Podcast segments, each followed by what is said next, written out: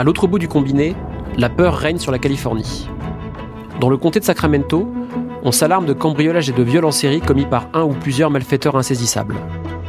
300 km plus au sud, des enquêteurs suivent à la trace les méfaits du Visalia Ransacker, le pilleur de Visalia, qui dévalise des maisons en saccageant les photos de famille et en exposant des sous-vêtements féminins sur les lits. À partir du milieu des années 1970, une série d'affaires criminelles laissées irrésolues frappe les banlieues résidentielles du cœur de l'État. La paranoïa règne dans cet univers de maisons individuelles peuplées de familles tranquilles, dans ce petit bout d'Amérique plongé dans un lent désenchantement, entre retrait militaire du Vietnam, crise pétrolière et scandale du Watergate. Il va falloir beaucoup de patience aux enquêteurs pour se rendre compte que toutes ces affaires sont peut-être, sans doute, le fait d'une seule et même personne.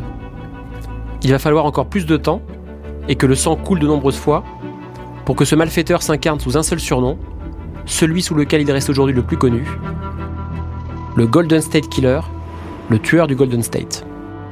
Enquêteur, magistrat, victime, journaliste, sa traque va obséder de nombreuses personnes pendant plusieurs décennies. William Thorpe en a retrouvé beaucoup pour un livre intitulé L'affaire du Golden State Killer, paru aux éditions 10-18, en partenariat avec Society, dans le cadre d'une série d'enquêtes consacrées à de grandes affaires criminelles de l'histoire américaine.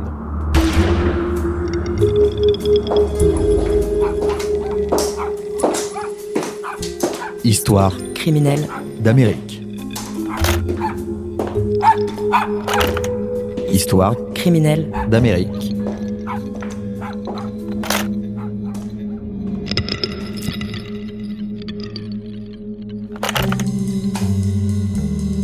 William Thorpe travaille pour le média d'enquête Vakita, après avoir été 5 ans journaliste chez Society. Pour le magazine, il a notamment travaillé sur des faits divers français, des mystérieuses mutilations de chevaux au non moins mystérieux crash du vol Air France 212.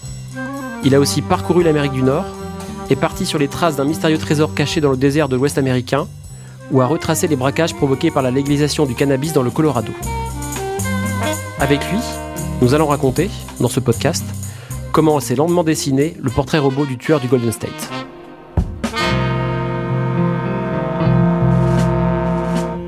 William, cette affaire du tueur du Golden State est particulièrement foisonnante puisque pendant plusieurs euh, mois et même années, elle a consisté en fait en plusieurs vagues de crimes, euh, plusieurs affaires séparées sur lesquelles des, équipes de policiers enquêtaient en parallèle ou successivement avant qu'on réalise justement qu'il y avait peut-être un, suspect commun. Est-ce que tu peux nous résumer l'enchaînement assez complexe finalement de ces différentes affaires? Ouais, bah, ce qu'il faut savoir, c'est que le Golden State Killer, c'est un, peu un diesel, c'est-à-dire qu'au début, il commence très lentement avec des cambriolages euh, dans le sud de la Californie, à Visalia. C'est un homme qui s'introduit dans les maisons, qui, qui vole les, les, petites culottes des, des, jeunes femmes, qui déplace les photos. Puis ensuite, c'est un homme qui remonte à Sacramento et qui décide de, euh, bah, de s'attaquer à des femmes la nuit, euh, de rentrer chez elles et les, les attacher, les violer euh, pendant de longues heures. Puis quelques années plus tard, passer à une autre étape où il va violer des femmes et attacher leur mari à côté pendant de longues heures également et encore à la fin, quelques années plus tard, devenir un tueur, mais un tueur, euh, un tueur horrible qui va euh, tuer des femmes euh, à coups de bûche, tuer leur mari également avec des marteaux. Enfin, c'est quelque chose. C'est un homme qui va évoluer tout, tout, tout, du long de sa, de sa, de sa carrière de, de criminel, comme on peut dire et euh, qui a passé de, de, cambrioleur à violeur à tueur. Et, et, quand on se lance comme toi dans une euh, enquête sur le sujet, euh, donc euh, quasiment un demi-siècle après, est-ce que c'est facile de reconstituer un peu les chevaux, toutes ces affaires? Est-ce que tu t'es fait un grand tableau au mur avec des fils entre, entre différentes villes pour comprendre vraiment l'enchaînement, la chronologie des faits? Alors je vais pas te mentir, j'étais pas loin de le faire parce que c'est très compliqué. En fait, tout a disparu pratiquement. C'est-à-dire que dans les années 70, enfin c'est quand même plus de 40 ans sont passés par là. Euh, les archives ont pratiquement disparu. Les personnes qui faisaient partie de l'affaire sont la plupart mortes aujourd'hui ou alors ont des souvenirs vraiment très vagues. Et euh, non, bah, j'ai quand même eu la chance de tomber sur d'anciens flics qui ont une mémoire remarquable, qui se rappelaient de tout. Mais vraiment de tout. Enfin, mon personnage principal, c'est Richard Chaluet, par exemple. Il se rappelle, par exemple, de la tenue de, de la victime qu'il a rencontrée il y a 40 ans, euh, pratiquement de la météo qu'il faisait ce jour-là il a vraiment euh, une mémoire remarquable et c'est vraiment grâce à lui que j'ai pu euh, vraiment retranscrire un peu euh, bah, ce qu'était l'époque, l'ambiance là-bas et le portrait, le portrait des victimes à cette époque. Ouais. There's a copy of it produced over in the Bay Area somewhere, a little, not much bigger than that. No, I, uh, I don't know what I would have done there. It'd been such a pain in the butt to get down there and, and hobble up in there and that kind of stuff. Of course, I wasn't using this. Grâce à lui, j'ai pu aussi récupérer de nombreuses archives de, policiers, donc les rapports de police à l'époque, qui sont vraiment écrits euh, avec les pieds. et dont d'ailleurs l'encre a commencé à, disparaître. Mais grâce à ça, j'ai quand même pu euh, ouais, reconstruire l'époque et la suite de crème. Et alors, il y, a évidemment un autre type d'archives qui aide aussi à reconstituer ce genre d'affaires, c'est les archives de, presse de l'époque. Est-ce que ces affaires ont fait l'objet d'une couverture médiatique exceptionnelle? Est-ce qu'elles ont dépassé à l'époque les frontières de la Californie pour euh, intéresser toute l'Amérique, par exemple? Alors, pas du tout. C'est ça, c'est assez étonnant, c'est que euh, on parle quand même d'un homme qui aurait violé, euh, enfin qui a violé plus de 50 femmes, qui a tué plus de 13 personnes, qui a cambriolé euh, des centaines et des centaines de maisons. Et en fait, il s'avère que la couverture médiatique du Golden State Killer dépasse très très très rarement Sacramento.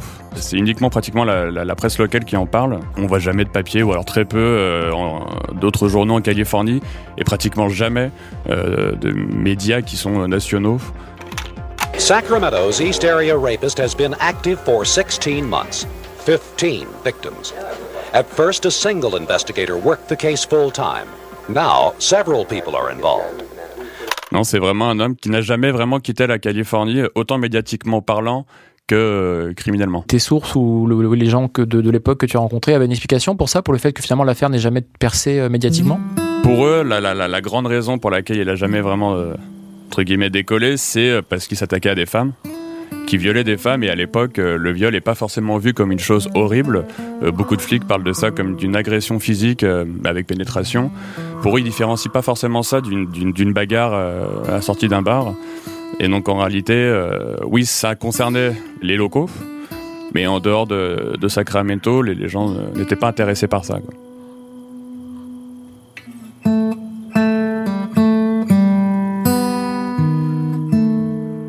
Trahir le, suspense et la, conclusion de, l'enquête pour ceux qui vont lire le livre, euh, qu'est-ce qui est intéressant selon toi pour le, public de 2023 de, dans le fait de, justement de se replonger dans cette enquête? Qu'est-ce que ça nous raconte, notamment peut-être en termes d'évolution de la façon dont on tente de résoudre ce, genre de crime? Bah, déjà, ça nous, ça nous, euh, ça nous permet de comparer un peu comment la police a développé sa façon d'enquêter sur les, sur les viols, par exemple, sa façon de, de, de s'occuper des victimes, enfin, montrer que les choses ont quand même évolué un peu. Aujourd'hui, on se préoccupe un peu plus, en tout cas, des, des, des femmes victimes de viol. Et ça montre aussi comment l'ADN a, a, révolutionné, a révolutionné euh, bah, les, techniques d'enquêteurs, euh, comment le comment le Gun Killer aujourd'hui pourrait ne pas exister en fait, parce qu'il serait arrêté très rapidement. Euh, il avait laissé son ADN pratiquement sur chacune de ses scènes de crime. Le Golden State Killer est loin d'être le seul criminel en série auquel les enquêteurs californiens ont été confrontés à l'époque. Durant son reportage, William Thorpe a ainsi discuté avec l'enquêteur Richard Shelby de la façon dont il avait vécu les premiers temps de l'affaire, dont il avait affronté ces malfaiteurs qui surgissaient l'un après l'autre. Dans le prochain épisode, on l'entendra se remémorer cette Californie de la fin des années 1970, devenue un véritable aimant à tueurs solitaires.